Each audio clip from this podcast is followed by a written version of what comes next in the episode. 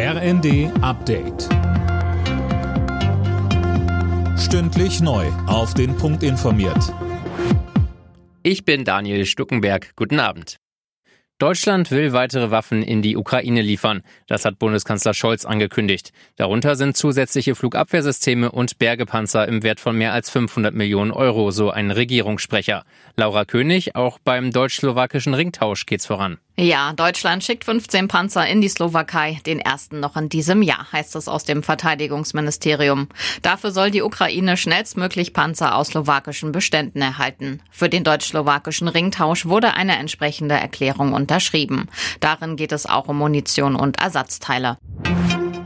Flugtickets sollen künftig erst beim Check-in bezahlt werden müssen. Dafür setzt sich Niedersachsen jetzt im Bundesrat ein.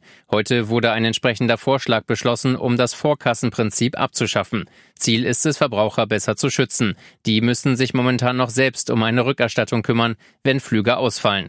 Verbraucherschützer kritisieren das schon länger. Mitte September soll das Thema im Bundesrat besprochen werden. Der Bauernverband zieht eine durchwachsene Erntebilanz. Zwar war die Ernte in diesem Jahr etwas besser als im Vorjahr, im Schnitt wurde wegen der Trockenheit in vielen Gebieten aber sechs bis acht Prozent weniger Getreide geerntet als normal. Mit Sorge sieht Bauernpräsident Ruckwied deshalb Pläne der EU-Kommission, den Einsatz von Pflanzenschutzmitteln in allen sensiblen Gebieten zu verbieten.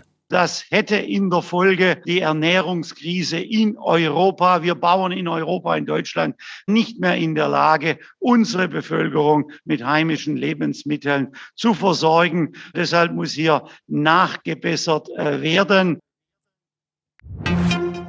In einem typischen deutschen Kleiderschrank liegen acht Jeans und 18 T-Shirts. Mindestens einmal im Monat getragen werden laut einer YouGov-Umfrage im Schnitt aber nur vier Hosen und elf T-Shirts. Jeder fünfte Befragte könne aus emotionalen Gründen bestimmte Klamotten nicht aussortieren.